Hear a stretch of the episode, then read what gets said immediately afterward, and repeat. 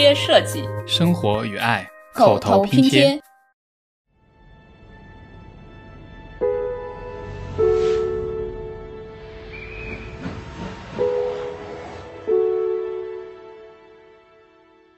所以有的时候设计师会有一个非常有意思的噩梦，就是梦到你走进了你的模型里，然后你发现不知道我到底是在梦里呢，还是在真实的世界里。我觉得这种沉浸甚至都有一点像《楚门的世界》那种感觉，就所有人都在陪你演这出戏，只有你自己一个人不知道发生了什么，为你定制的一个梦。有很多可能性，它是在打破了这个地缘的这个限制，可能会有更多的场景可以去探索。要记得帮我弄成立体声哦。我尽力。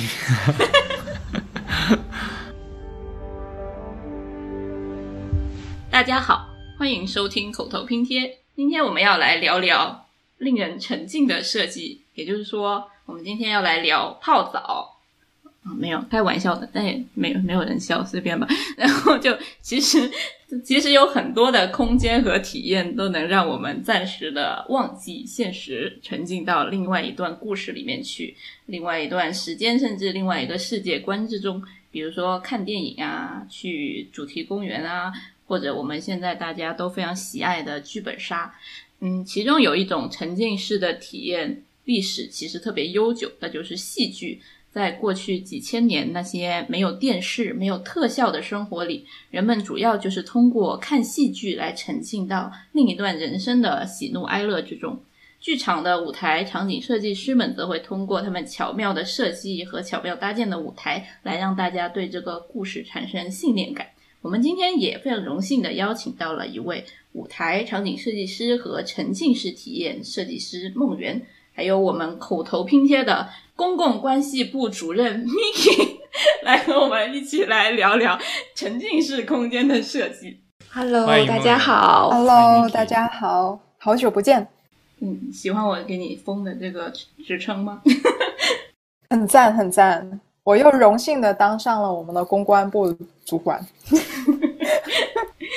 梦圆，自我介绍一下。好啊，大家好，我是梦圆。啊，我呢应该说是跨了很多界，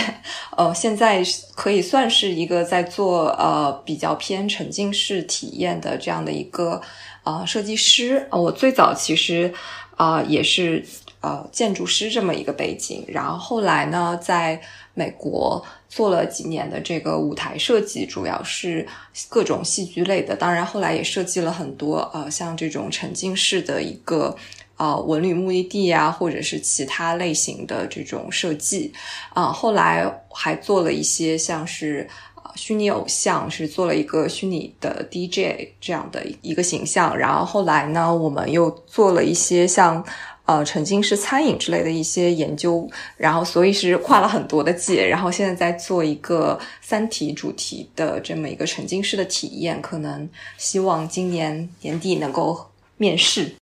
哇，三体，请不要回答，请不要回答，请不要回答。一开口就是老三体粉了。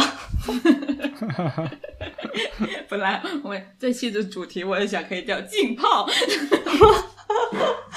那你有没有就是刚才你说的，就是比较 general 的一些什么虚拟偶像啊，然后还有舞台，然后有没有哪些？像是项目，就是比较有名的，说出来吓唬一下我们的观众，啊的听众。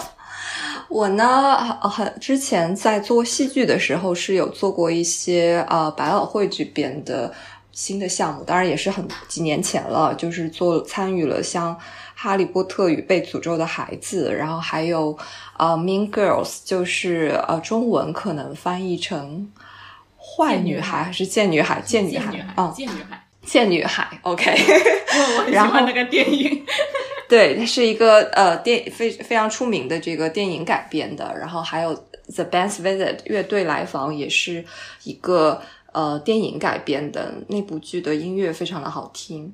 啊、还有像啊《The Share Show》是关于这个美国的一个巨星 Share 的一个人生历史改编的一个啊、音乐剧。之后我还和一个啊、在国际上比较出名的这么一个舞台设计师乔治西平先生合作了很多年，然后他呢是之前。呃，被这个张艺谋邀请做过这个中国的奥运会开幕式，但是他当时因为档期他在做这个百老汇的蜘蛛侠，然后就没有来参加。然后他之后做了这个俄罗斯的奥运会，然后我们我跟他合作了很久，我们做了呃在国内的一个非常大的一个沉浸式的文旅项目，当然一大到现在还没有开业，就是我们从一八年开始做，然后当时做了很久，是一个。围绕着阿房宫这么一个呃意象展开的，然后在那个体验里也是比较神奇的，观众是坐在一个可移动的平台上，然后这个平台推动着观众去穿越时空，去见证历史，然后整个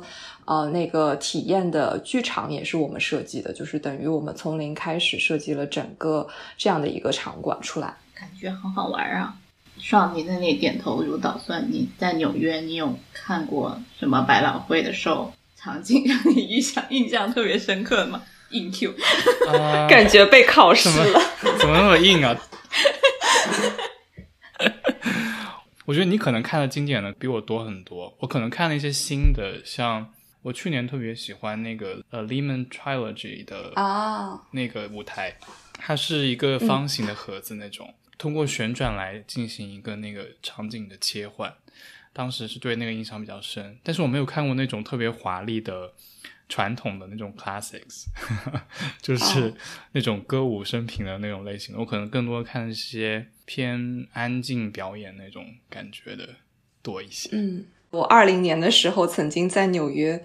排了一个星期的队，就是为了买到 Lehman Trilogy，在当时在 Park Avenue 啊，Armory 演的演的时候，然后当时的票真的是根本买不到，然后去排 Rush 的话也是要等很久，然后当时很可惜没有买到，我也是后来呃看这个录像才看到的，回了国之后也没有机会看现场，真的是很棒的、很棒的演出。像我看我看过一些比较有名的，就比如说什么 Wicked，什么 Cat，什么狮子王啊之类的，对啊，都是这样所以你。看过很多经典的剧目 我。看了很多经典，我就是啊，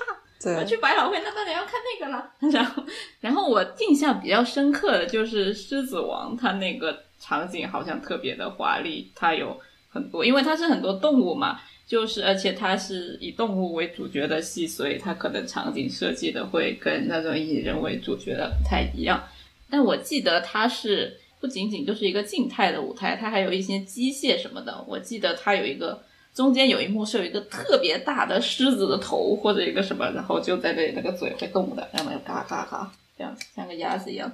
就是我对它的舞 好形象，像印象特别鸭子一样的狮子，是然后还有一个是那个金巴，他不是乱跑，然后害得他爹被一堆牛撞死那个嘛。他为了展示很多牛，他不仅是那个平面的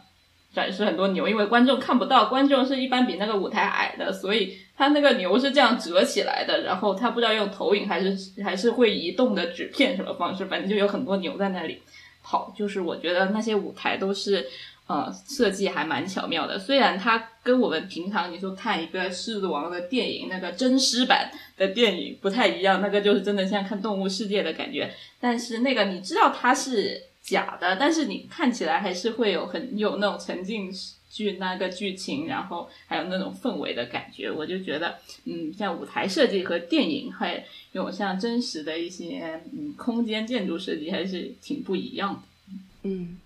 就大家提到这个百老汇的剧，基本上其实现在可以往两个方向去走吧。一个就是刚才伊娃提到的这些比较经典的这个剧，其实很多都是在可能二十多年前就已经比较成熟了。它是呃积累了从自古至今很多我们的戏剧舞台上表现的一个手法啊、来呈现的。狮子王可能是一个例外啊，像 Wicked 的那些，其实我们都能看出来时代的这个痕迹，就是他当年用的一些机械，他的一些呃做这个 puppetry，就是怎么去操纵这个人偶，包括一些当时的舞台的一些技巧都非常的明显。然后像《狮子王》，它的导演 Julie Taymor 是一个非常有才华的人，然后他也是那部剧的服装设计师，然后他就是真的当时非常喜欢创新，去研究了很多的方式，用一种比较新颖的方式呈现出来。所以《狮子王》现在仍然是一个比较常看常新的这么一个剧。然后还有一派百老汇的方向，其实是嗯，还是在研究一些当下的话题，尤其是有一些啊跟政治议题相关的，像在美国的话，大家非常喜欢讨论这个少数族裔的一个生存情况，所以有很多关于这个黑人的呃生存的一些情况的剧，很多是反映现实的，以及反映一些啊家庭内部之间的一些关系的一些。比较偏情感类的，呃，然后也有一些稍微偏先锋一些的，用一种比较当代的方法去体现。然后这些剧一般都是在呃 Off Broadway 这种稍微中小型的舞台上先展现了，然后在市场上获得了比较大的关注之后，再搬上了 Broadway 的舞台，这样子。嗯，当然也有说你以前一开始也是跟我们一样是一个建筑 background、建筑背景的一个学生，你后来为什么会？成为一个舞台设计师，我记得我当时建筑系念到最后一年的时候，确实也挺迷茫的。但是我当时好像也没有太纠结，说将来的职业规划要怎么样去，呃，设立一个非常清晰的目标，一步一步实现。我并不是这样的人，然后我是更体验派的，就是什么东西很有趣、很有意思，我觉得想去学习了解一下，我就去继续的。嗯，去探索。然后当时我就在思考自己感兴趣的领域，因为我在大学的时候也很喜欢各种各样不一样的东西，像诗歌、文学，然后戏剧啊这些啊，还有电影。然后就想有什么东西能够发挥作为一个建筑师背景的优势，又和这些东西去结合呢？然后当时就找到了一个这么一个戏剧或者是电影的设计师这么一个思路。然后正好是呃，当时就去研究了一下，有什么机会能够。去开始这样的一个道路，然后一方面我当时非常巧的去申请到了美国的这么一个 MFA 的 program，然后我的导师也是非常有意思的人，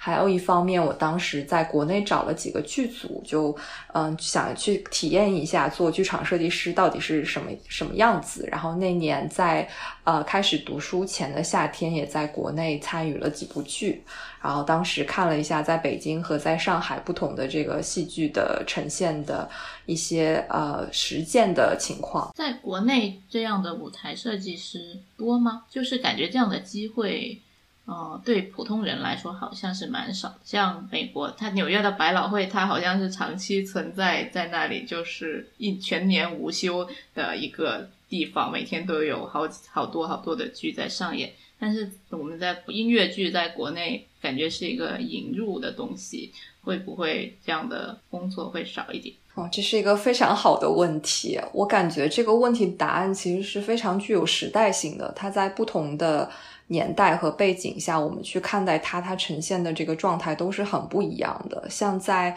我刚开始接触国内国内戏剧，刚才说那个实践，在一五年的时候，其实。国内是非常多的这个戏剧，主要就是舞台剧的这个形式的呈现。当时就是，呃，观众其实蛮喜欢接受一些呃不一样的一些比较先锋的呈现。然后，呃，包括当时国内有一些导演就以以这个像大众比较喜欢的这个孟京辉，还有这个台湾的赖导赖声川，然后他们是比较受众人。认知的，然后当时还是一个比较百花齐放吧，有挺多人想去去了解不同的戏剧的。然后接着呢，现在中国是开始引入了这个音乐剧，但是一开始引入的这个方向的尝试是从韩国音乐剧去植入的，其实跟美国的音乐剧很不一样。韩国的音乐剧其实很多是走这个饭圈文化，所以。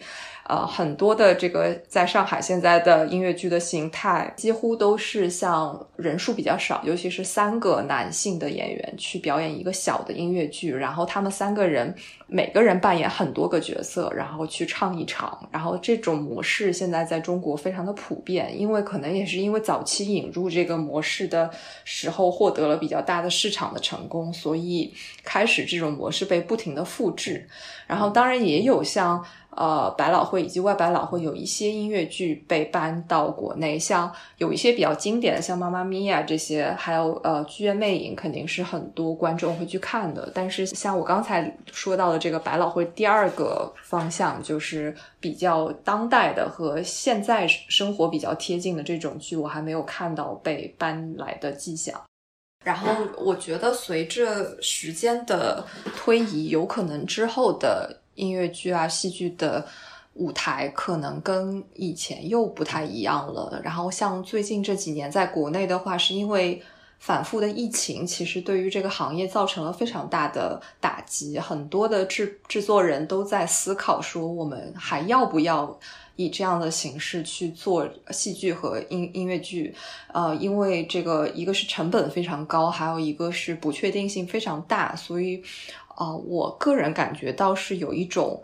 呃，规模可能会往比较偏中小型的方向去发展，然后它也可能和不同的场景结合，比方说在一个酒吧里，或者在一个呃环境戏剧这么一个概念吧，就是它可能会在各种不同的场景里去发生这个戏剧和音乐剧，它不一定非要固定在剧场的这么一个环境里。那对于一个呃剧场的场景设计师来说，你们一般就是要做一些什么工作？如果是传统的这么一个戏剧或或者音乐剧啊、歌剧这样的一氛围里呢，我们我可以简单的介绍一下我们这个工作的一个流程吧。我们会呃，首先先是根据不同类型的表演，嗯，我们来呃，可能会采取不同的这个策略去创作这个剧。如果是戏剧的话，肯定是最开始是要对剧本有非常高的这个文学性的一个理解啊。然后，如果是歌剧或者是音乐剧的话，那最开始很很大的一个程度都是在听音乐，然后去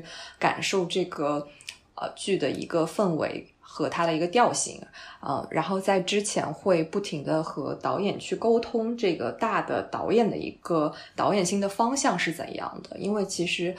戏剧的设计师很多的时候是扮演了一个视觉导演的这样的一个角色，是会帮助把这个文本去转译成一个设计上的一个思路去呈现。啊，然后在我们理解了这些东西之后，我们称之为这个戏剧构作嘛，然后就对这个文本或者是音乐它的理解非常清晰了之后呢，我们会啊跟主创团队沟通，然后参与一些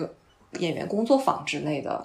啊，然后在我们有了一些想法之后，可能会去做大量的 research 这个调研，其实跟建筑学在有一些方式上还是挺相似的。然后在 research 之后，我们会做一个像类似于 mood board，就是把所有的想法拼贴成到一个板里，然后去呈现我对这个剧的一个呃设计呈现的一个思路，然后可能会辅助一些方式啊。那这个在不同的设计师可能他采取的方式是不一样，有的设计师喜欢通过画一些这个草图啊，有些设计师喜欢啊，就是做一些非常草的模型来展现这个空间，或者是甚至是有一些更有创意性的，什么拍一段影片之类的，就有各种各样不同的呈现方式。就核心还是为了去呈现自己是怎么去切入这部剧的理解，然后去展现它的设计的。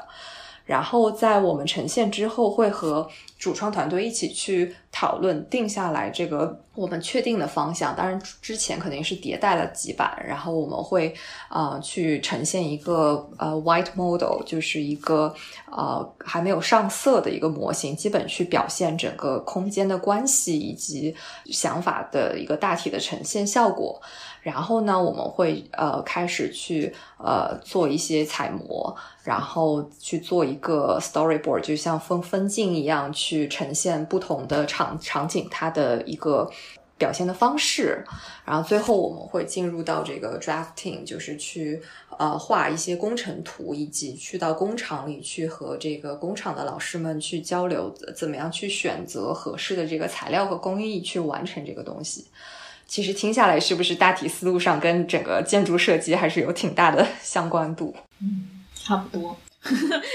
但是，比如说一部剧，它有时候可能会切换多一个场景，那你们是是一个模型在那里增加一些东西呢，还是有好几个模型这样子。哦，这个其实也是因剧而异的。如果是传统的。舞台的话，我们一般是用同一个这个模型的 base，就会把这个剧场的一部分搭出来，然后在呃演示的时候自己去切景，就是换里面的一些东西。它并不是一个固定死的，然后是就是呃有一个非常有趣的冷知识，就是我们最后经常会发现，我们搭模型这个顺序和实际建造的顺序是一样的。于是我们去演示这一幕怎么去换下来，怎么去换上另外一幕，其实也跟实际演出很多时候是契合的。对，然后但是在做一些不一样的，呃，比方说沉浸式体验的类型的这个模型，可能它的它的这个处理方法是不一样的。像我刚才提到的那个关于阿房宫主题的剧的，我们当时是呃做了一个这么一个一千五百个观众坐在这个可移动的座位上，然后它是。竖直着穿越一个非常长长的空间，从一端一直到另外一端再回溯，然后我们就把它竖直穿过的每一个空间做成了每一个模型，然后这样的话可以比较好的去展开看到里面的内容，就还是在根据不同的剧会有不同的解法吧。酷啊！我我有点好奇，就是你们。呃，因为你刚刚谈到说这个模型可能主要是为了跟导演或者整个制作团队沟通来用的，然后你们会追求更多的是这个这个模型的这种精确性呢，还是说你们会更注重说快速的一种迭代，然后方便你作为设计师的一种思考？嗯，呃，我们呢其实是分阶段的，最早的阶段它其实是像呃刚才上提到的这个第二种。呃，是它是需要快速的迭代的，甚至是可以，我过呃，我可能跟一个导演在聊天的过程中，他已经迭代好几版都有可能。最早的时候就真的是非常 rough，手里有什么材料就拿来用，他只是为了首先能够快速的去定下来这个呃去导演的方向，以及我们最后设计的这个呈现，然后再有一个迭代的。大的想法之后，我们会在一个相对而言精确的这个尺度上去玩。就比方说，它这个墙的高度啊，然后这个呃地面的厚度，这些都必须要是精准的。在这个尺度上，我们再去。更精准的去呈现一些空间的关系，然后等这些东西都非常确定了之后，嗯，真的会去有有一种比较写实的最后的这个模型的呈现，嗯，如果是走这个专业化的流程的话，最后甚至我们去。呃，非常有意思的，比方说在做《哈利波特》，最后呃，因为还有时间比较宽裕，我就去做了一个颜色上的一个 match。我会把这个模型上的颜色去找一个对应的一模一样的 pattern book 上的颜色。然后去拿着这个颜色去跟工厂里的这个颜颜料去对比，然后最后你就会发现呈现在这个墙上的颜色跟我们在模型里上的颜色是一模一样的，它是没有分毫的差别的。然后，所以有的时候设计师会有一个非常有意思的噩梦，就是梦到你走进了你的模型里，然后你发现，呃，我什么时候不知道我到底是在梦里呢，还是在真实的世界里？我可能只是那个模型里的那个比例的小人儿。哇哦！天哪，那你这沉浸成功 浸泡成功。我觉得很酷一点是，你们好像对于这个从概念到最后成果的把控度特别的高。作为建筑师的话，可能容错率会没有你们这么低。可以这么说，我我觉得这也是当时我对于这个戏剧的设计非常感兴趣的一个原因。可能因为整个戏剧它的实现的速度相对而言比这个做建筑肯定是要快很多，包括它的这个尺度也是小很多，所以其实是可以非常完整的去见证从零到一的整个过程。然后这个时候就包括在做百老汇的这个戏剧师，我们本身也要去做这个工程图的绘图，所以就会发现对这个东西的可控度是相对而言比较高的，也呃也是从最最后设计交付的这个模型一直到实现后面部分的。呃，重视度其实是不亚于前面部分创造的这个重视度。然后这一部分，嗯，我我个人感觉啊，在国内可能是没有特别被强调。我觉得从这个设计完成到实现，这个怎么去把控，嗯，它的这个嗯难度确实是很大，但是它的重要度是非常高的，因为它直接关系到最后想要实现的这个效果。所以百老汇它还是遵循着，就是感觉像一种 legacy，一种比较传统的感觉，就是我们代代相传，就是要采用这样一种工作方式。那在百老汇里，这个职业氛围，它是一种像师傅带徒弟这样子的感觉吗？还是像一种是比较商业化的职业氛围？嗯。百老汇其实，呃，一一方面是代代相传，是在传这个呃整个做戏剧的一套完整的流程和思路吧。一方面，其实也在吸纳一些比较先进的、比较先锋的一些创作的方式。嗯，像我，我其实离开纽约前，我也看了不少，就是像荷兰的比较先锋的这个导演，他们会在百老汇。中用一些比较先进的科技技术去呈现他们，我我我当然觉得肯定不是按照这个传统的美国的这一套来的，但是大家都是在嗯看到一些比较好的作品的时候，也是愿意去接纳这个东西的。那像我们这个整个体系呢，其实。倒并没有一个什么师徒关系，这个可能在国内倒是有有这么一些关系。然后在嗯百老汇，我觉得非常成熟的是它的系统非常的厉害，就是我们会围绕一个工工会帮我们去构建的一个工作的体系，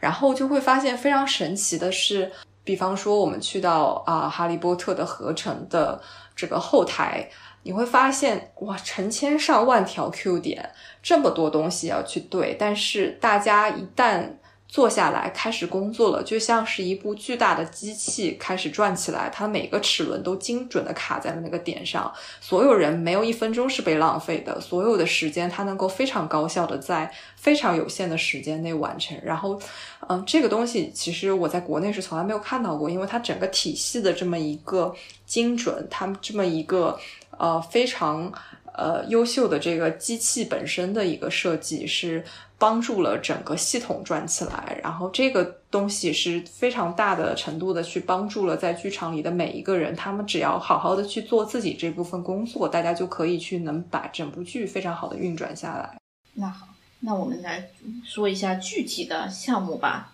比如说我比较感兴趣的。《哈利波特与被诅咒的孩子》这个剧，比如说有很多百老汇的剧，它其实是有一些，比如说魔幻主题的，像《Harry Potter》啊，像《Wicked》这种，或者像动物主题，就不是就是那种现实型的。但这像我们之前跟黄河导演也聊过嘛，就是这些。比如说科幻片啊，这种魔幻片，在电影里面它是有很多很很很多的方法可以去实现它的，比如说找特定的角度，或者说加特效，用后期用 P 的。但是你们是舞台这样子，就是观众现实就坐在你们面前，那有一些比如说这种魔幻的效果，你们一般是怎样去达成的？有没有一些比较有趣的例子可以讲给我们听？哦，有啊，我也有听那个黄河导演那一期，非常有意思，讲那个奥特曼怎么在这个呃模模型里面拍出来。然后在在戏剧里呢，如果呃我的理解是，其实可以总结为一句话，就是剧场的魔术都是在踩 Q 点，就是我们怎么把灯光和声音和表演，它同时能够精准在同一个时间卡在一点，然后就就呈现了一种魔术。拿一个例子吧，像那个非常经典的一部《深夜小狗离奇事件》，也是我我非常非常尊敬的一个设计的作品，然后它就会是。呃，整个因为他的故事是关于一个数学天才小男孩的一个故事，所以他整个其实舞台就是，嗯，周围都是像做了一个坐标体系一样，是一个屏幕做成的。然后，但是大家没想到这个屏幕是可以往前往后，呃，这样伸缩的，所以这个屏幕它形成了无限的可能性。这个屏幕突然往前弹出来，然后。这个时候是一个机械上的运动，然后我们再配合上灯光部门的一个一个运动，下面有呃光迅速的流转，然后再配上演员的这个表演，他在上面走过去，那就形成了我在地下铁上面走的这么一个效果。然后瞬间这一幕又换成了另外一幕，它就是在每一个呃表演和舞台效果的一个变化，以及灯光和音效，它能够精准的踩在每一点上，它去呈现不一样的地方。嗯，舞台魔术呢，还有一些就是做一些机关，像《哈利波特》里会有，比方说小的道具上，这个床上面其实是呃有一个洞，然后一个人从这个洞里面突然钻了出来，因为你没有不会想象到一个床下面是可以钻人的，然后就会变成了一个好像魔术性的。啊，当然它比较特殊的是，我们确实是也有请魔术师来去做一些呃魔术上的一些小技巧。所以其实运运运用到了很多这个像特殊的一种黑布，然后这个黑布其实是在灯光的配合下，它在剧场里是不可见的。然后这个演员突然从这个黑布里面出现了，然后就实现了一个人物瞬间的瞬间转移的感觉。但其实都是一些他精准的在这个时间点出现了在这里，然后灯光部门正好配合了舞台效果，呈现了这个东西。但感觉需要很准诶，要是一个演员走位不及时，那不就整整个垮掉？对，我可以展开讲一下刚才说到这个从床上面探出头来这个东西，我后来发现《Sleep No More》里面也有用到，然后就我当时因为呃被抓进去玩 O One 了，所以身临其境的感受到了这一幕的效果，就是它是在一个医院的这么一个环境下，然后整个房间里有五张床，它看上去都是一模一样的病床，然后那个空间里还弥漫着消毒水的味道。然后我当时就被一个演员啊、拉着让我躺在了其中的一张床上，然后呃呃我我我是躺在床下，不好意思，然后我在那张床，我被拉在 我被拉在了一个床下去观察一些事情，然后。当时突然有一个演员出现了，我后来听说这个演员扮演的是那个法海，因为上海版的这个《Sleep No More》有这个白娘子许仙的这么一段，我有点没有反应过来。就就很可怕。然后当时觉得很害怕，因为他一步一步的走向了我，伴随着他的脚步一点一点走过来，然后灯光开始用频闪的效果一闪一闪。而且瞬间突然有一张非常恐怖的脸出现在了我的面前，然后我才发现我他的那张床其实它中间是空的，就跟那个哈利波特的床是一样的。然后有一个演员通过那个洞钻了下来，然后突然巨大的一张脸出现在了我的眼前，然后这个时候灯光还在频闪，然后他两只手开始抓着我，然后因为我旁边躺着另外一个姑娘是是另外一个观众被抓进来，呃，其实是两个观众一起去体验，然后他紧紧的拉着我的手，非常的害怕，就是呃也也这也是沉浸式的一个特点吧，就一旦把观众变成了表演的一部分，那个时候其实他的感受度是会增加很多倍的。对，我觉得像《Sleep No More》这种更加沉浸式的剧场表演，好像也是近些年来比较相对传统的戏剧比较新颖的一些表达方式。那如果在这种比较新新颖的表达方式里面，场景设计师的工作会不会有一些变化？是，啊，其实这个尝试打破第四堵墙是整个戏剧行业其实很很长时间以来，这几百年来一直在探讨的一个话题。呃，就是建立派非常主张的。呃，就算在传统的语境下，大家也其实做了很多往沉浸式这边的一个努力吧。就比方说，怎样让观众周围所在的这个空间，它也是表演的一部分。然后演员的调度，它不局限于一个，呃，像是黑盒模式的剧场，这个观众在下台下，演员在台上，怎么样让演员他能够啊、突然出现在观众旁边，甚至是给观众一个角色，好像呃。比方说，我们在演一出马戏，其实你们也是这个马戏团里的一员，只是他们上面的人是其中的某几个角色，这样子这样的一个话题，其实一直在探讨。然后对于这个设计师来说，就是怎么去把这个思维去更扩大到把整个剧场作为一个空间，而并不是只是把舞台那一部分作为空间这样的一个角度去思考。啊、那像《Sleep No More》这种就是另外一种呃情景了。我我我自己觉得它是比较像这个电影的场景，它其实是塑造一个个场景啊、包括我现在在做这个。三体的这个体验，包括我以前做那个阿房宫的这么一个体验，其实我觉得它的整个制作的流程是稍微有一些区别的。最开始的设计师，他真的就像是视觉导演，他是在定义一个个空间，我们是没有剧本的。呃，就是比方说我们现在做的这个剧，最开始我们都不知道要做啊，三体》里到底是哪一段，那是可能是我这边给出了一个 proposal，我觉得做这一段的这个时候，怎么样让观众给予一个身份，然后我们自己就是在这个《三体》的体验里，其实我们是做了一一艘飞船出来。就是因为我觉得沉浸式体验它的一个特点是它的时空性是有限的。啊，就是它是两个小时的体验，那就是两个小时，你不能让观众以为这个时候已经过去了五十年，因为你的每一分钟在这个空间里的时间，其实它都是随着这个现实的时间在流逝的。然后你在的这个空间，它也是需要是一个连续性的空间，它不能是一个我一会儿在火车站，一会儿。突然切换到了哪里？哦，当然，这个 Sleep No More 稍微有些不一样的是，它是有一种 collage 的方式在做，但是它就算是这样，它整个的大的主题还是在一个 hotel 里面，就是它还是在去体验这个麦克白的这个剧情。嗯，那我们是在一个飞船上，那我最开始就是其实是从场景从。呃，空间的角度去设定了，说，哦，那在飞船上需要这几个空间，一个是它会比较有意思，这几个地方是在我们日常体验中很难去体验到的一些东西，而且它可以去创造出一些体验，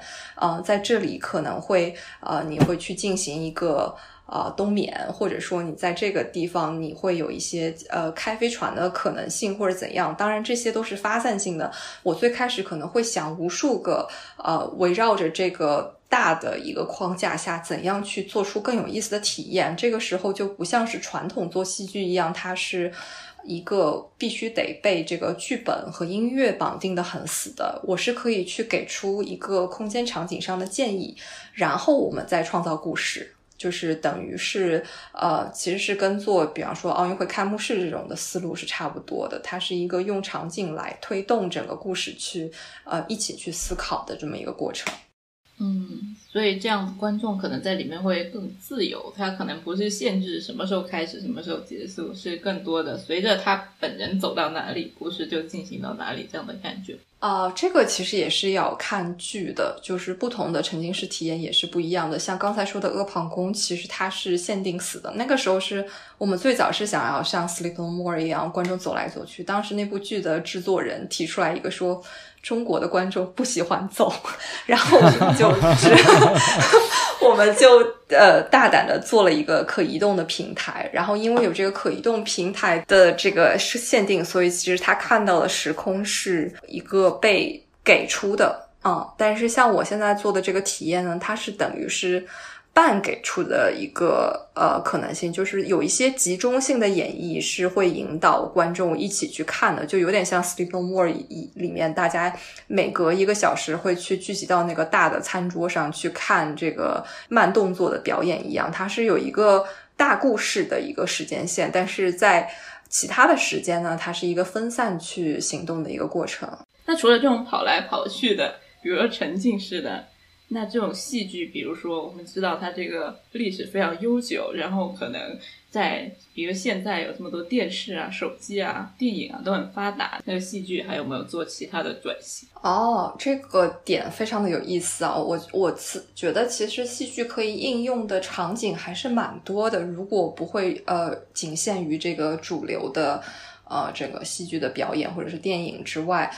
首先，比方说，它可以戏剧加 X，可以出现不同的场景。比方说，在中国非常多的是那种文旅目的地型的，像王朝歌和张艺谋做了很多这种，啊，什么只有河南啊，或者是啊什么五台山，什么围绕着某一个风景名胜，啊，去打造关于它的一个 IP 出来，去为了去吸引更多的观众可以去来到这个地方，然后把它的文化历史的一些典故全都结合。进来去做这么一个呃主题乐园也好，文文旅目的地也好比较多，呃，然后包括像呃 Moven Factory 是一个加拿大的公司，Mickey 应该知道，就是做很多这个新媒体互动的这么一个公司，他做了很多夜游，也是这个模式，就是他能够把某一个呃。其实是露天的室外的一个地方，我们去结合很多故事，比方说这里曾经有一个北极熊的传说，或者怎样，我去结合大量的灯光投影。呃，这个投影可能是 mapping 到它的树上，或者是呃一个实时的水雾的效果，去去塑造一个叙事性的东西，也有很多大量的啊，包括呃这个如果是主题乐园延伸下去的话，现在我感觉中国还有很多去打造一个自有的 IP 去嗯创造一个这么一个乐园，比方说。啊，我知道泡泡泡泡玛特在做一个主题乐园，然后像乐高，它也在做一个主题乐园，在上海，可能呃再过两年也要开了。啊，这个是主题乐园这个方向，呃，在戏剧和某一个呃景观或者是 IP 结合呈现的一个可能性。然后还有一个比较小的。呃，可能是比方说曾经是餐饮，就是其实，在纽约也有很多这种 dinner theater，就是他把戏剧和吃饭这个场景结合到了一起，然后他甚至有的时候还可以和魔术结合，就比方说，呃，我可以拿几个例子吧，像。呃，上海之前啊，其实是从英国有一家叫做 Ginger Line 的公司，它做了很多这种类型的。啊，之前有一个叫做啊玩味探险家，它其实是给亲子向的，因为他可能研究了一圈市场之后，觉得如果是带孩子来去一起去看一个剧去消费，家长很愿意去做这件事情，然后他就把呃整个主题变成了呃我们去日本，我们去呃。西西班牙，我们去葡萄牙等各个地方，就是每个地方去玩一遍，然后这个呃，顺便体验当地的文化，它当地的舞蹈，当地的美食，然后它其实整个空间就是一个巨大的投影包裹的一个什么气球，然后每一个每一组家庭是坐在里面的一个一个小的像嗯小的一个餐桌，但是有点像那个在某一个大气球下面，你是坐着热气球去旅行这么一个概念，然后他每次切换一个国家的。时候就会上不同的菜，比方说日本给你上味增汤啊，呃，比较有点类似于创意料理之类的东西。然后他会去表演日本当地的一个小的呃怎么去捞鱼，或者说是这个呃非洲的一个舞蹈或者怎样的。他会把整个表演和吃饭这件事情融合在一起。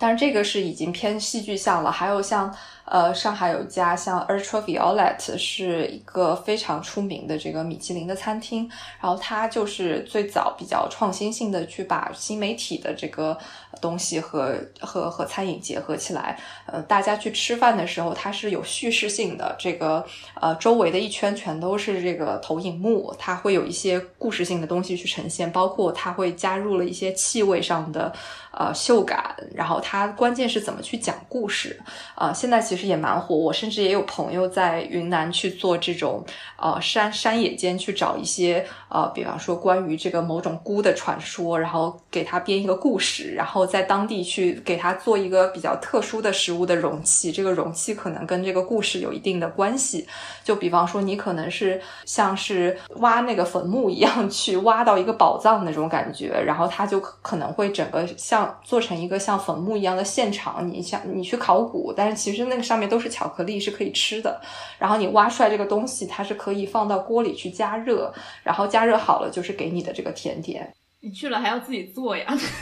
对，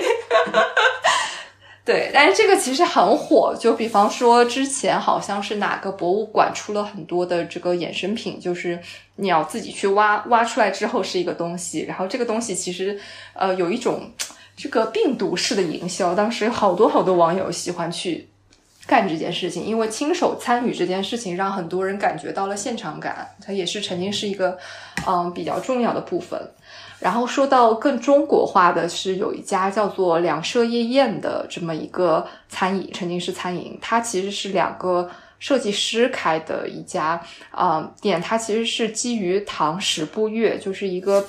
非常中国特色，唐朝的时候这么一个文化礼仪和。呃，风俗去打造了一个用餐的体验，然后你最开始可能每个人领到一个字，然后就他把甚至你怎么去引入餐桌这一部分这一步骤都已经加入了体验的一部分。你拿着那个字，然后你就会发现桌子上开始有很多的投影，然后每一个地方是一句诗，但是每句诗漏了一个字，比方说“千山鸟飞绝”，那个鸟。这个字是没有的，但是某一个观众正好抽到了这个鸟，他就找到了这个座位坐下来。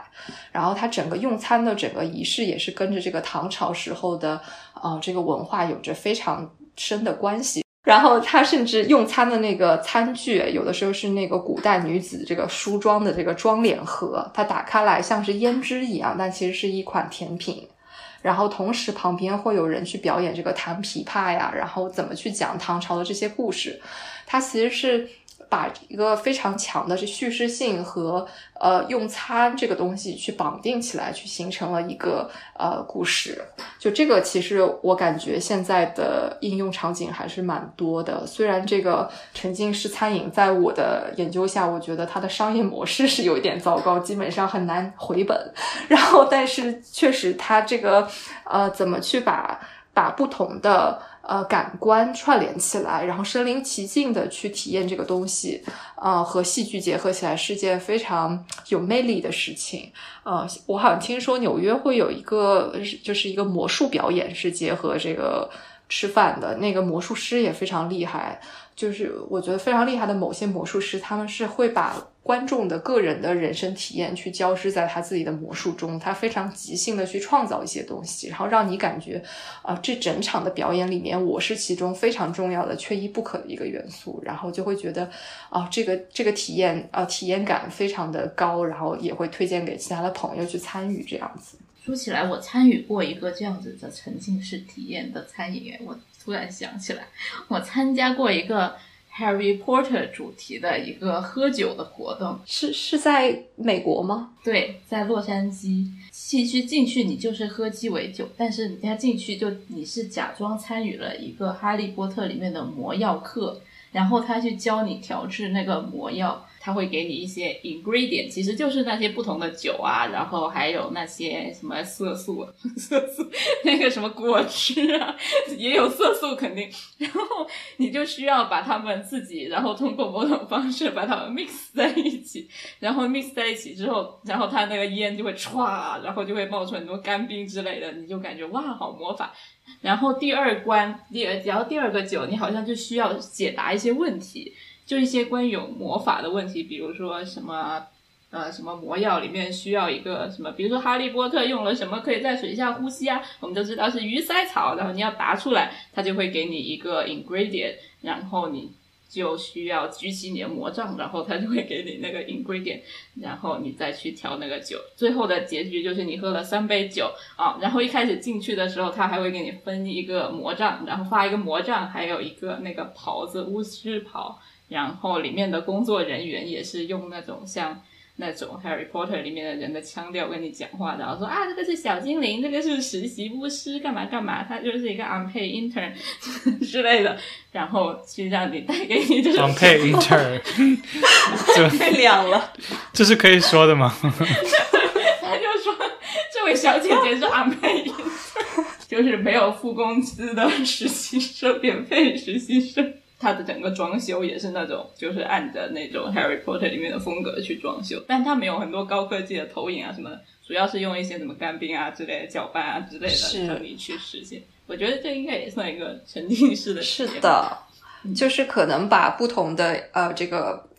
不同的成分混在一起，突然这个大量的烟冒出来的瞬间，就会充满了戏剧性，让让你觉得好像这个东西啊，而且是我亲手的去 mix 这个东西，并不是某个演员去做的。然后这个特效可能让人比较难忘。对，它的容器也都是会用那种哈利波特里面那个锅啊什么的去装那个东西，试管啊什么的。嗯，然后这种体验的中国化一个非常。出众的产品就是密室逃脱。我其实，在二零年回国之前，我对中国呃，我对密室逃脱这个概念，其实一直都停留在呃九十年代或者什么呃，觉得就是一个我去解一些谜、去破案。然后等到我真的开始再回到上海来做这个行业调研的时候。我就发现，原来中国的这个密室逃脱已经走到了世界的 非常领先的这个程度。然后它其实结合了非常多的沉浸式体验的一些学习。像中国有一家非常出名以做恐怖密室为主题的，叫呃 Umi Play，它其实是经常会去像俄罗斯、荷兰去学习一些比较先锋的戏剧的表现手法，然后把它加入到这个密室逃脱的体验里。它有一个叫做沉浸电影的系列，它甚至其实呃。有很多的演员去呃辅助你去理解这个剧情，然后呃真的挺吓人的。这个我可以说其中的一个呃，比方说有个叫做 Reviver 的密室，怕被剧透的观众可以现在先捂住耳朵，过个十秒钟。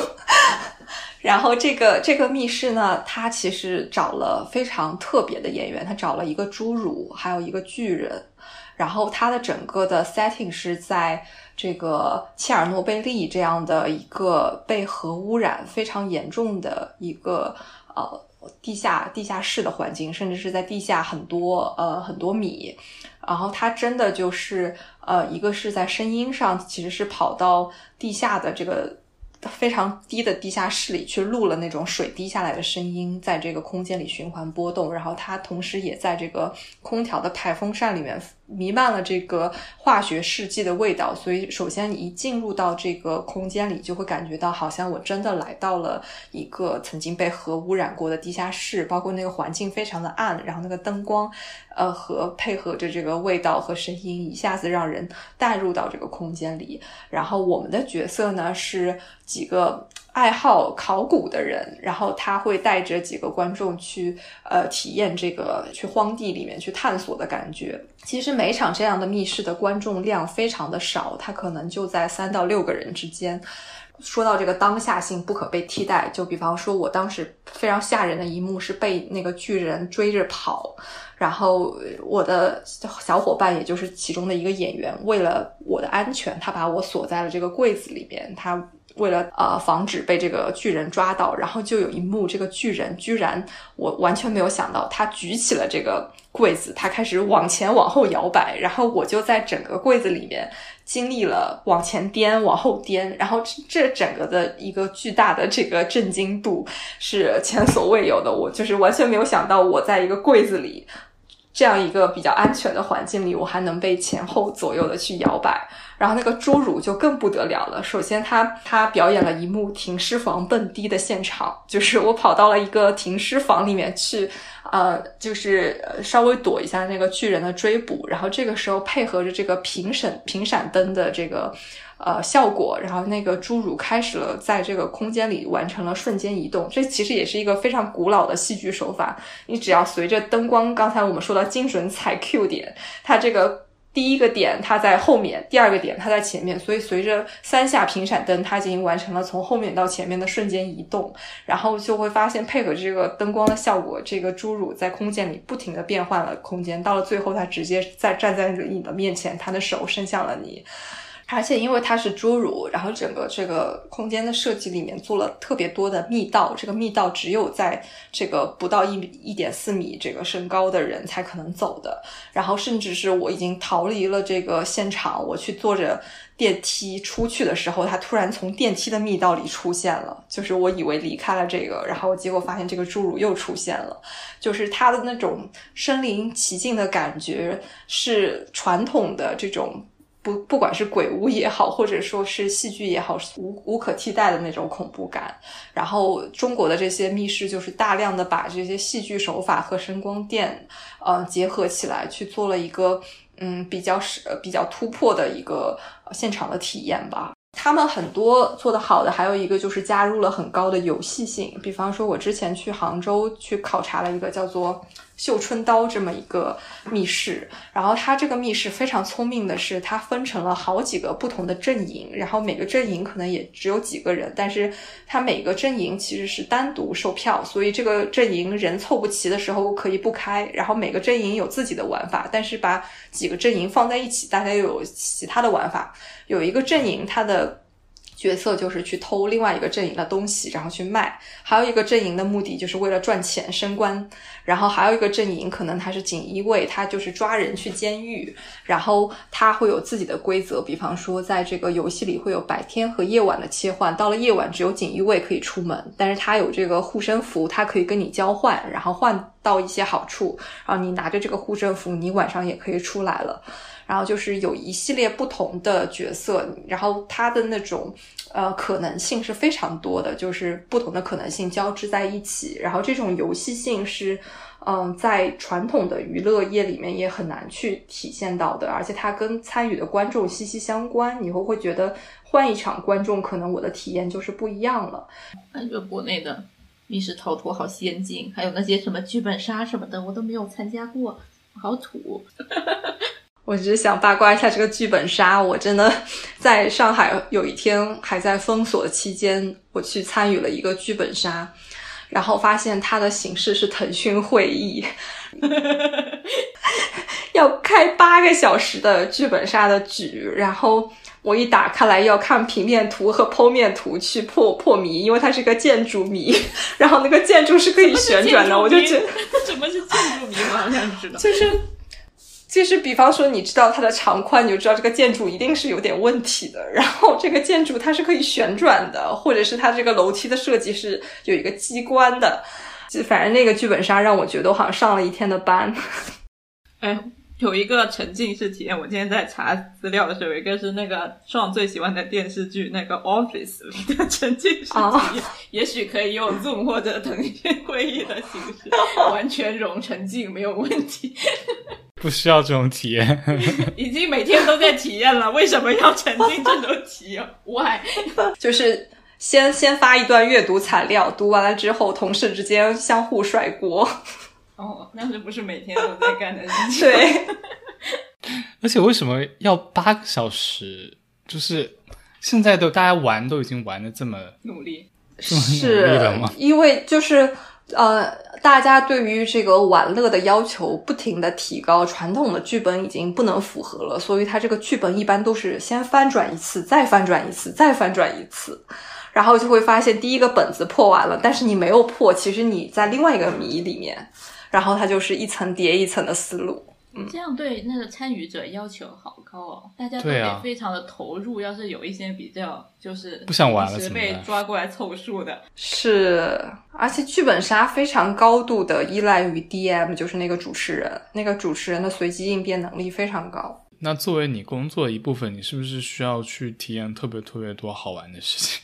哦，是的，我其实像在做这个体验前半部分的时候，我们真的是每周都会出去去体验不同类型的，现在市市面上比较先进的一些体验也好，嗯就是我我想要转你那个行转行转那个我可以。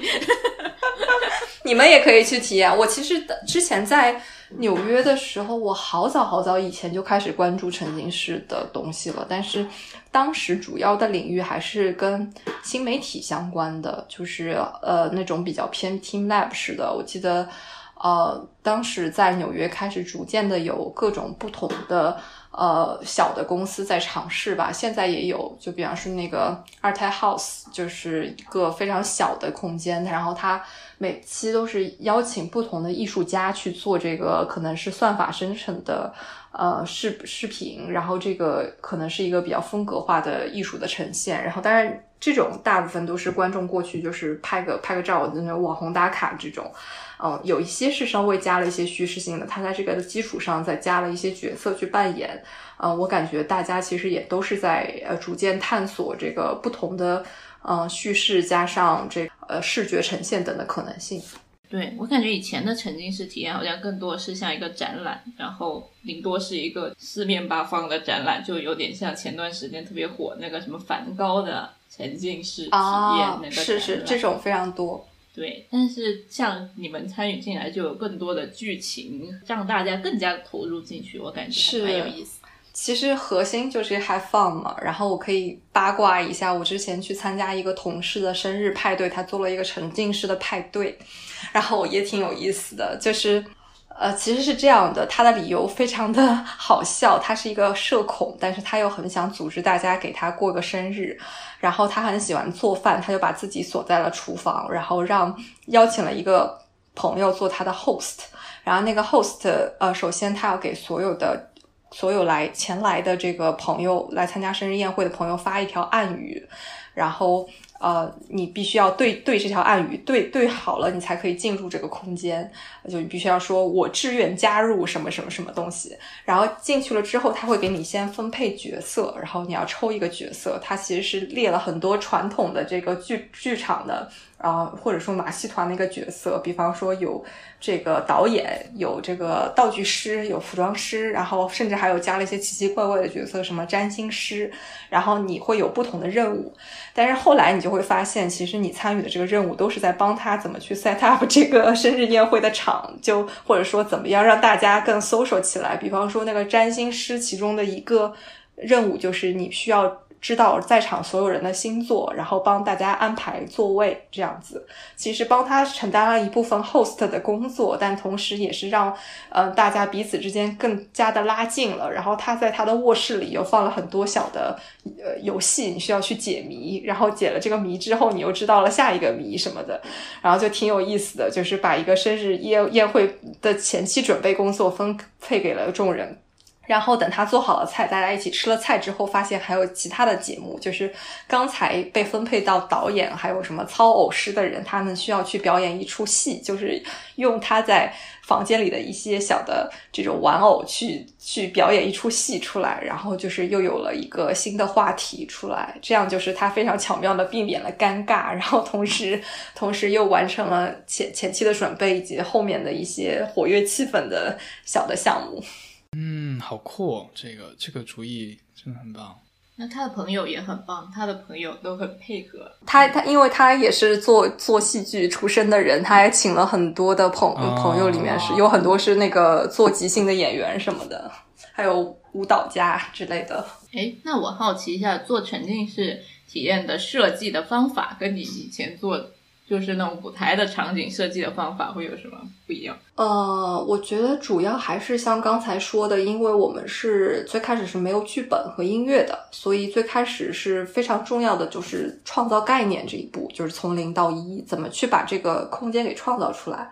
然后这个时候，其实呃之前的一些 skill set 是可以应用的，比方说去做大量的 research，怎么样去创造这个。呃，概念。当然，呃，我觉得另外一个非常重要的点就是，我们当时花很多时间在选选址上，就是这个空间是需要被挑选的，它并不是我们得到了一个剧场，然后我们就在这个剧场里做，我们需要去思考我们这个创造的空间跟。哪一个线下的场地结合，它能出一些意想不到的火花呢？它可能是在这样一个比较商业性的空间呢，还是比较在一个独立厂房或者怎样？然后这个过程也非常有意思。嗯，对于空间设计师来说，这个时候他对于空间尺度的一个把握是需要比较精准的，就不是说我们可以脱离这个场地去去去设想，他必须得身临其境去想这个空间里他。某甚至某些历史可以被用来去做文章，像我记得纽约有一个我特别喜欢的沉浸式体验，呃，是关于这个《爱丽丝漫游奇遇记》的，可能现在已经关了，叫 Then She Fell，然后它是在一个。被遗弃的精神病院里面的，然后它是改造了，然后用来做这个剧。但当然，他们那个选这个场地，当然不只是艺术的原因，还有因为他们免费得到了这个场地，但是他们很好的去把这个场地的一些特性给应用进去了。然后那个那个剧，我我对它的喜爱程度甚至超过了《Sleep No More》，因为我觉得它对于人的互动性和参与性，呃的强调是是非常。高的，然后因为他每场观众只有十五个人，但是演员差不多也要有呃几十个演员这样子，然后有很多是你可以真的跟演员去对话，然后去一起做一些东西。比方说，我进入到其中的一个小装置里，然后发现啊都是白玫瑰，然后发现隔壁的这个这个。演员他递给了我一把刷子，说：“请你把这个玫瑰刷成红色的。”然后我就发现我变成了《爱丽丝漫游奇遇记》里面的一个角色，我就是在那里涂玫瑰，或者说我去参加了那个被被邀请参加疯帽子的茶话会，然后这个时候就会有一个非常神奇的角色，一个医生来问你一些非常无厘头的问题，然后给你一张非常个性化的药方，比方说，我记得他当时问我说：“你要甜的还是辣的？”然后你喜欢红的还是黑的之类的，就是完全没有什么关系的一些问题。然后最后给我开出来一张药方，哦，你是得了抑郁症，然后他就给我塞了一包药。然后那个当然做这一部分的表演，他全都是在一个像中药房一样的这个环境里去做的。他迅速的在一个梯子上旋转去取抓不同的药，最后。配好了给我，其实是一个茶包，然后让我把这个带去风帽子的茶话会，然后我拿给了风帽子之后，他就开始泡这个茶，真的泡泡了之后要我们去喝，然后我发现在这个茶话会上，除了我以外，其他所有人都是演员，然后他们就要表演一个喝茶的礼仪，然后就是先要手怎么去。用手来跳舞，然后怎么去旋转这个座位，最后坐到了正确的座位上，然后开始跟我聊天，然后一起去喝茶。嗯，当然这个并不是一个沉浸式餐饮，因为它的主题并不是为了吃饭喝茶，但是它加入了这些元素，就是把。嗯，编舞啊、戏剧啊这些东西和一个现场的体验串联在了一起，让我觉得啊非常有意思。这个时候，我不再是一个去看爱丽丝剧这个故事的一个观众，我真的就是好像掉进了这个兔子洞里面，我成了其中的一个呃嘉宾。我甚至得到了一个个性化的这个药方，然后我走的时候，我也觉得呃非常的恋恋不舍，好像今天的这个体验是我前所未有的这种感觉。我觉得这种沉浸到反而甚至都有一点像《楚门的世界》那种感觉，就所有人都在陪你演这一出戏，只有你自己一个人不知道发生了什么，为你定制的一个梦。我感觉像这种类型的就沉浸式的演出，感觉就是设计师跟导演的关系要更加的紧密，因为像对于演员要做什么，就怎么使用这些道具，怎么利用这个场景。会有就是更多的讲究，就是你会参与到说一些具体的，比如说小的道具啊，然后包括演员的一些怎么跟这个道具进行呃交互啊这样子的一个设计当中吗？对，甚至观众怎么去跟这个道具互动？对，这个肯定是，就是呃，因为。因为这个空间以及道具跟人的关系更紧密了嘛，然后肯定是需要大量的去参与这个演员的这个工作坊，然后去看表演。但是有的时候发现，呃，最开始可能还是对设计师需要提供一个情境，就是至少创造一个呃从零到零点五的这么一个基础，然后让导演可以去发挥。嗯，比方说，我记得《Sleep No More》里面有一些对于空间非常创造性的发挥，它里面有，比方说三个电话亭，然后那个电话亭呢，其实只有一平米的空间。那其实，在编舞上，他们的呃舞蹈演员非常出色，去在电话亭里完成了一个一对一的表演。他怎么去在人的附近这么有限的、这么私人的空间里去完成一段表演，它其实是可以根据不同的空间去有不同的想象力发挥。那么，首先设计师是提供一个基础，然后让这些导演和编舞他们有的可玩，然后在他们玩的这个探索的之后，从零点五到一的过程中，在不停的去辅助他们去完成这个表演之前，怎么去更调整，去让他们有更多的探索的可能性，然后更。更往这个大的这个导演的方向去走。嗯，感觉设计师的设计工作量也大了很多。比如说传统的戏剧，观众都是在一面，就是盯着一个方向看，其他后面可以瞅瞅的没关系。现在跑来跑去，你三百六十度感觉都要照顾。是的。然后这个时候可以悄悄的说一句，这个沉浸式体验的一个设计的秘诀，就是一个字：黑。就是只要你这个环境是够黑的，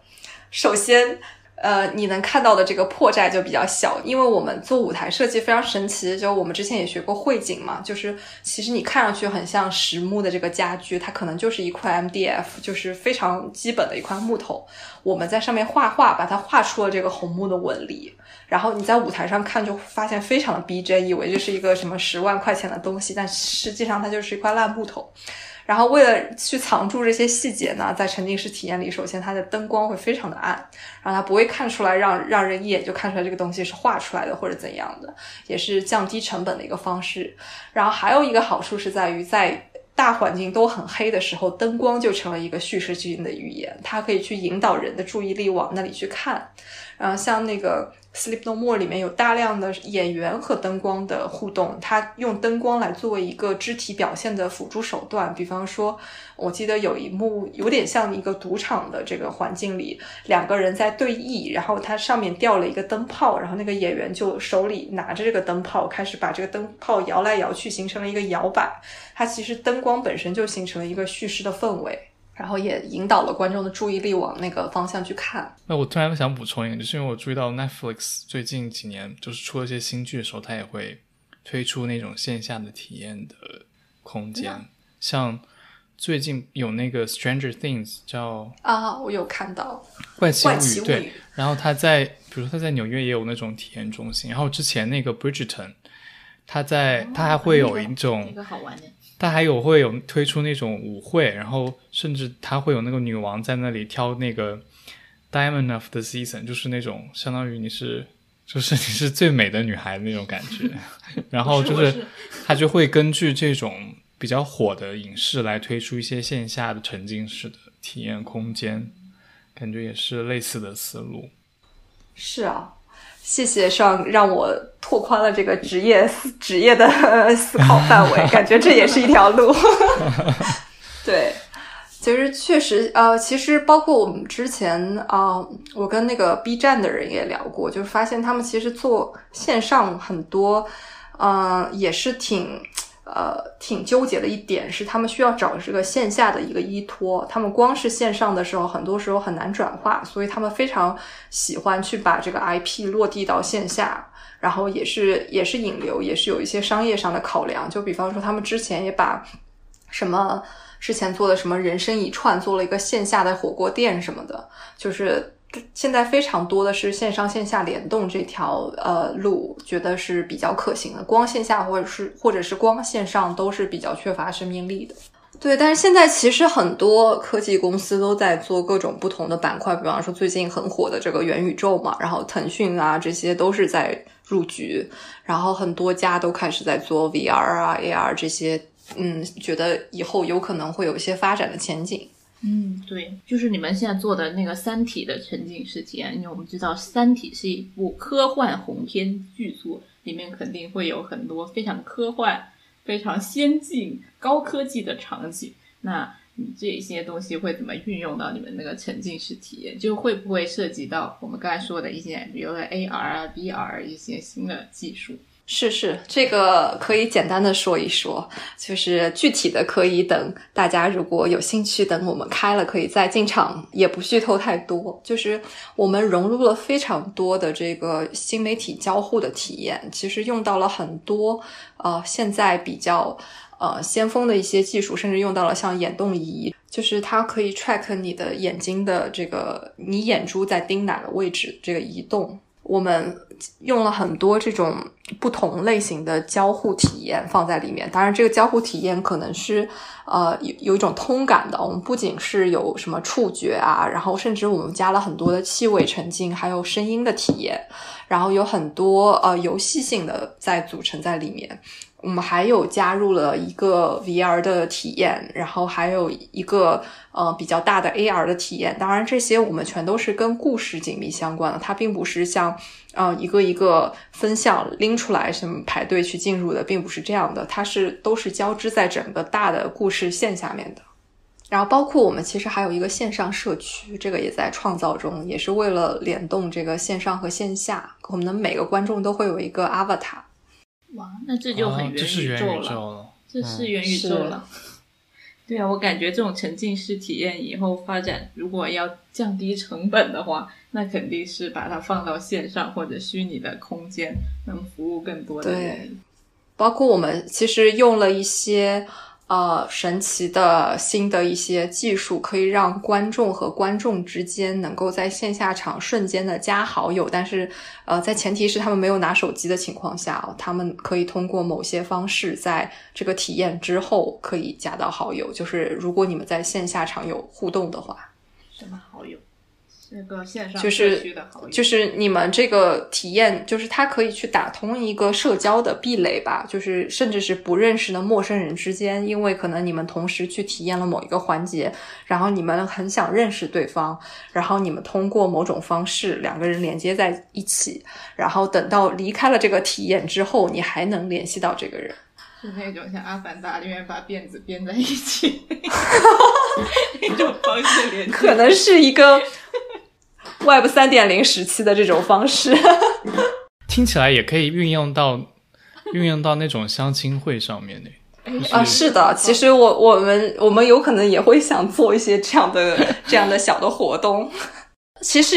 呃，小八卦一下，我我的感受就是，我参与了挺多这个。密室逃脱什么的调研嘛，然后很多的密室逃脱的人都是抱着相亲的这个呃 mindset 去做的。尤其是我之前去有一些比较大的这种密室逃脱，我之前去过一个挺不错的一个六个小时的密室，然后它是一个有一百个观众的吧，然后这个因为你们要一起去。做一些任务，所以很多人会在呃中间产生这个爱情的火苗，因为他们也是刚才说到这个吊桥效应，因为是要在一个特定的情景下一起去制造，尤其是面对很多危险的时候，然后有一个男生突然跟那个女生说：“你别害怕，这个东西我去做。”然后可能就会有一些呃小小的故事发生。然后刚才说到这个剧场的新的应用的语境，其实，在呃，现代我真的觉得像这种虚拟偶像啊，然后呃，就是一个一个人在背后去扮演一个形象，这个东西其实也是戏剧应用的一个场景。嗯，当然这个东西在西方和在中国还是挺不一样的。我听说中国这个东西非常吃运营，然后它非常呃是一个养成系的呃心态，就是观众喜欢有一个可以每天跟自己互动的一个虚拟角色，然后这个时候那个。虚拟偶像呃背后的那个扮演者就非常的重要了，所以演员可能呃如果没有剧场可以演的时候，可能还可以走这条路去扮演那个背后的人。哎，虚拟偶像需要人来扮演的吗？对呀，它不是个 AI 吗？哦，是有不同类型，有很多应用场景啊。比方说，有淘宝上那种做直播的虚拟偶像啊，然后有那种我之前做的是那个 DJ 嘛，然后他可以现场打碟的那种，然后还有一些就是时尚类的 icon 啊什么的。啊，当然像美国这个比较呃比较成熟的这个 Leo Michaela，他是一个歌手的形象呈现，他们很多其实都是通过。动动作捕捉嘛，然后就是先先是那个建模建了一个这个 avatar 的形象，然后这个 avatar 是跟它是需要训练的，然后所以它背后的那个人非常重要，他是呃。包括这个 avatar，它这个嘴巴张开的弧度多大，都跟那个人对他的训练是有非常大的关系。他训练的越多，然后这个角色他可能会去表现的越自然，然后可能这个阿瓦塔最后真的会具有这个人的某一些的特征。当然，我说的不是性格，是说这个人，比方说他微笑的弧度，然后他睁眼的频率，这些其实跟呃那个人对他的训练非常有的关系。然后。如果是这种嗯，在网上跟观众进行一个长期的互动的这种阿瓦的形象，他背后那个人的性格就非常重要了。比方说中国，我听说有一些是走那个搞笑系的，然后他的观众就会非常多，因为那个人非常的有趣。哦，等于现在还是要依赖于演员的，因为我之前对我我的我的可能一个印象是说。很多公司投资这种虚拟偶像，就是因为觉得他们更可控，然后更加的就不会出错。但是，但这样讲的话，是不是还是会跟他背后扮演的这个人有一个比较依赖的关系？呃，很大的一个原因，尤其是在中国，不是很多偶像都最后呃这个坍塌了嘛？就是对，虚拟偶像不存在这个问题，因为首先你不会知道他背后这个人是谁。然后他背后可能也不止一个人，他可能有三个人。然后，嗯，这三个人可能就是他可以，他是一个可以去替换性的。这个人离职了，还可能再去找另外一个人来去扮演这个角色。虽然稍微有一些不同，但是不会发现太大的差异。天呐，那大家为什么要粉这样一个虚拟偶像呢？有点呃，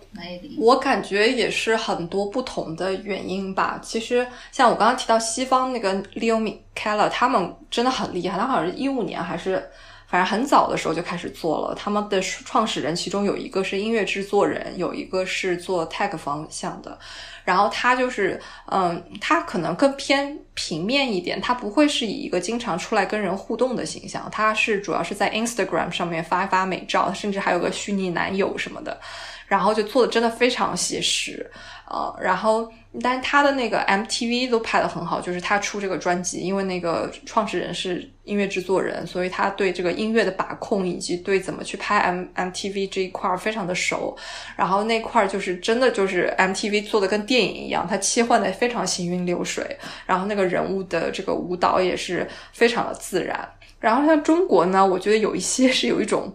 嗯，养成系或者说有一种饭圈的倾向，就是，呃，比方说那个很多女生以前喜欢玩那个什么恋与制作人，也是为了好像是一个养成系男友这么一个感感觉，就是有一个人一直陪伴你的。感觉，当然也有一些是在走那个时尚路线，什么跟品牌方联名的这些，呃，其实现在还是在一个比较早期的市场市场，大家都在探索可以有哪些可能性。然后就是发现，其实真的国内的人还是非常缺乏这个娱乐的新场景的，就是真的就是可以玩的东西太少了，所以现在不停的在对于这个天花板的定义逐渐的在往上抬。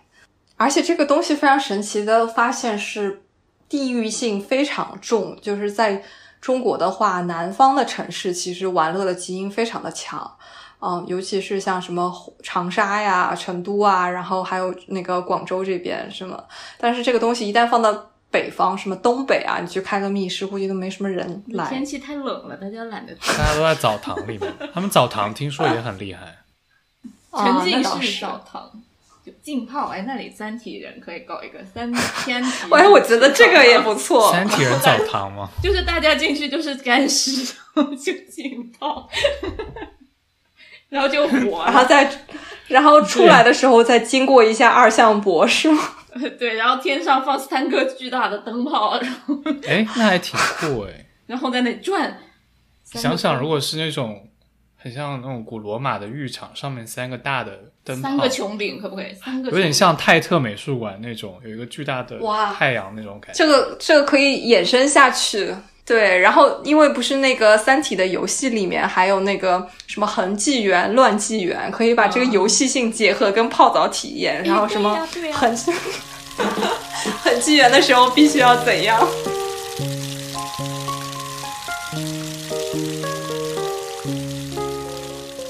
就是去年大家都在聊元宇宙嘛，然后我们公司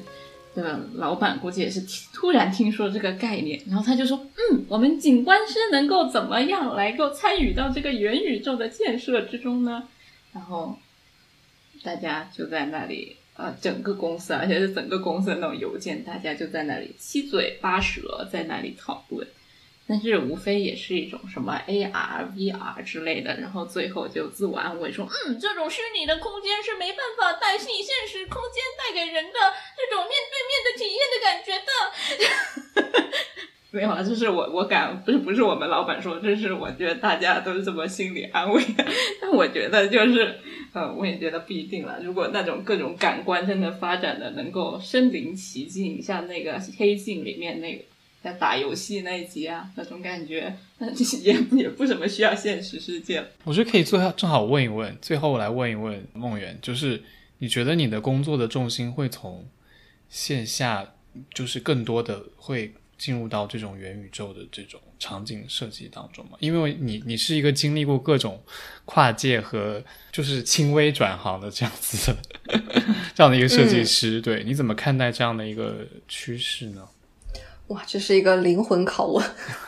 我我我觉得，呃，我一直的态度还是比较 open，想去了解行业的新趋势的。我觉得不能把自己给关起来。就是，当然，我并不认为，就是说，呃，时下的一些流行的东西都是好的，就包括。呃，两年前这个沉浸式这个词被用烂了，像像现在元宇宙这个词也被用烂了。其实真真的了解什么是好的沉浸式，什么是真的元宇宙的人，其实是寥寥无几。大家其实都在玩这个概念，但是我觉得是有必要去了解，嗯、比方说这个背后的技术，大家现在可以达到什么程度，然后它可以给创作带来怎样的一个平台，我们可以怎么去把这个东西结合到里面去。嗯，线上我可能也会想去探索探索。啊，我我自己也觉得刚才伊娃说的对，就是说这个东西肯定是不能完全代替线下的，但是它可能在有一个新的地方又有一个新的应用场景。比方说，我听说，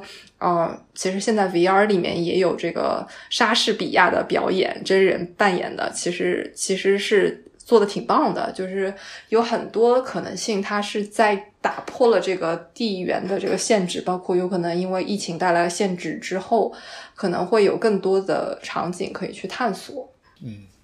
讲的非常好，谢谢谢谢梦圆，谢谢大家，谢谢，非常聊得很开心学到了非常多。谢谢 Miki，谢谢谢谢，Miki，谢谢我们的谢谢 Miki 谢谢我们的公关部部长。耶，好拜拜，好的，拜拜。感谢您收听口头拼贴。如果你喜欢我们的节目，欢迎在各个泛用型客户端订阅我们，给我们留言和五星好评。也欢迎你关注我们的微博、微信公众号，加入我们的听友群，和在微信公众号中给我们打赏。我们下期再见。